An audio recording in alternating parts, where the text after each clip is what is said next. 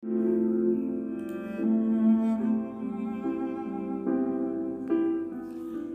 dio a luz a su hijo primogénito, y lo envolvió en pañales, y lo acostó en un pesebre porque no había lugar para ellos en el mesón.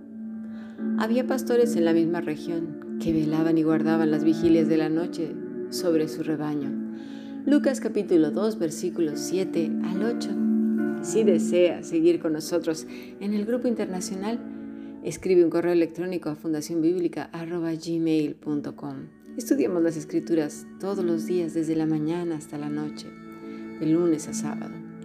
Muy bien, pues vamos a continuar con nuestro estudio. ¿Cuántas cosas hemos aprendido, verdad? El ser conocidos en los cielos antes que en la tierra, el discernimiento, la integridad y ahora, esta semana, esperar en Dios. Estamos aprendiendo a vivir apegados al Maestro, porque separados de Él, lo único que vendrán, pues, es destrucción y religiosidad, mucha religiosidad. También hemos hablado mucho acerca de ello, ¿verdad? Esta mañana estuvimos viendo dos reyes. Uno que actúa conforme al corazón de Dios y otro que dice que actúa guiado por el Señor, pero en realidad es su propio y loco corazón. La integridad de Lucas es magistral en todos los detalles que hemos estado viendo. Nos dice que María dio a luz a su primer hijo y este fue Jesús. Ahora vamos a ver qué relación tiene una cosa con la otra. Sin embargo, haré un paréntesis aquí, porque muchos han querido torcer las escrituras diciendo que se refería al primero de muchos hijos espirituales. Pero Jesús no fue un hijo espiritual, sino un hijo de carne y hueso. Y luego obviamente que el matrimonio se consumó. ¿Cómo debería de ser? De no ser así las cosas con la sociedad se hubieran agravado para María. El hecho de no haberse consumado y ser una familia como Dios manda hubiese sido algo terrible. No habría más hijos y lo hubiesen tomado como un castigo. Recordemos el mote que le pusieron a Elizabeth, la estéril. Imaginaros a María con un hijo de dudoso padre, ¿verdad? Porque eso la sociedad enseguida habla. Y luego no consumarse el matrimonio y no tener más hijos para ella hubiera sido algo terrible y en sí para toda la familia.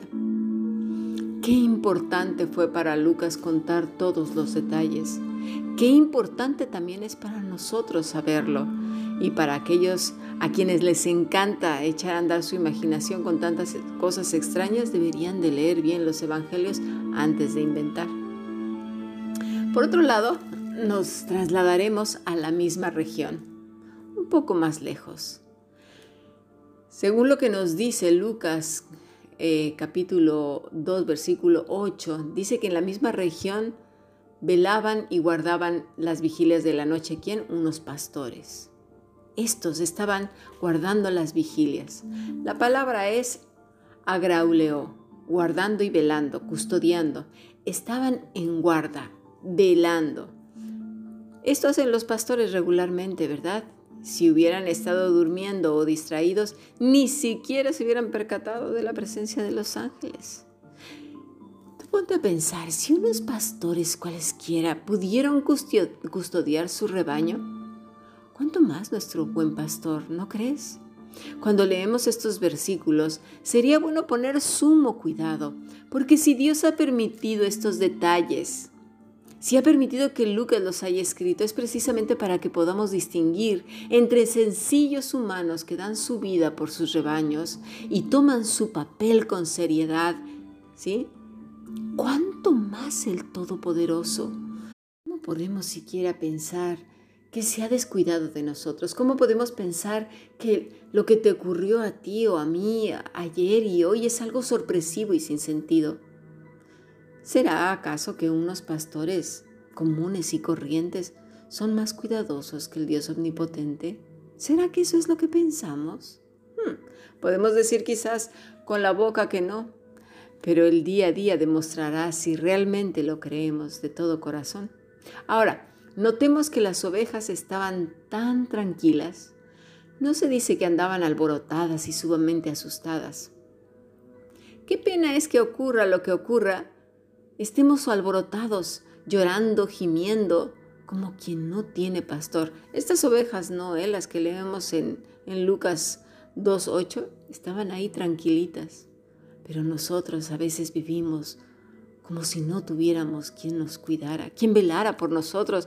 No sé en quién hemos creído, pero tenemos a lo mejor, y lo más probable es una imagen distorsionada del Dios Todopoderoso.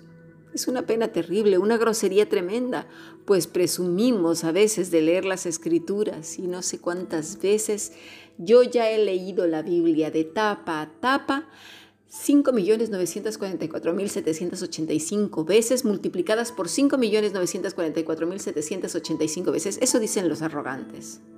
Pero lamentablemente viven como si nunca hubieran leído ni siquiera el índice.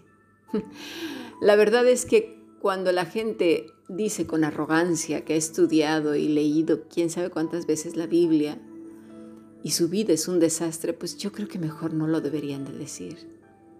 Tal vez lo que deberíamos de hacer es leer bocadito a bocadito la escritura e irla saboreando y pasándola con toda, ¿sabes? Con toda degustación. ¿Para qué? Para que quede bien fijada en el corazón. Porque de qué nos sirve atragantarnos sin saber siquiera lo que hemos comido. Sí, es la palabra de Dios, por supuesto que sí, pero no hemos entendido nada quizás. ¿Verdad? Y Tal vez digas tú en este punto de nuestro estudio, ¿y qué tiene que ver con la lectura de la mañana? Pues tiene que ver mucho, más de lo que te imaginas, porque nosotros somos o deberíamos de ser como esas ovejitas tranquilas y apacibles. David era una de ellas y aquí es donde vamos a entrar al primer libro de Samuel 23 que estuvimos estudiando desde las 8 de la mañana. Él sabía que tenía un buen pastor y que paso que diera en esta vida paso que tenía que considerarlo con su dueño, con su amo.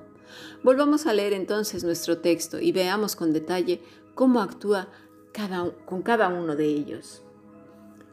Primer libro de Samuel 23.1. Dieron aviso a David diciendo, He aquí que los filisteos combaten en Keila y roban las eras. David consultó a Jehová diciendo, ¿iré a atacar a estos filisteos?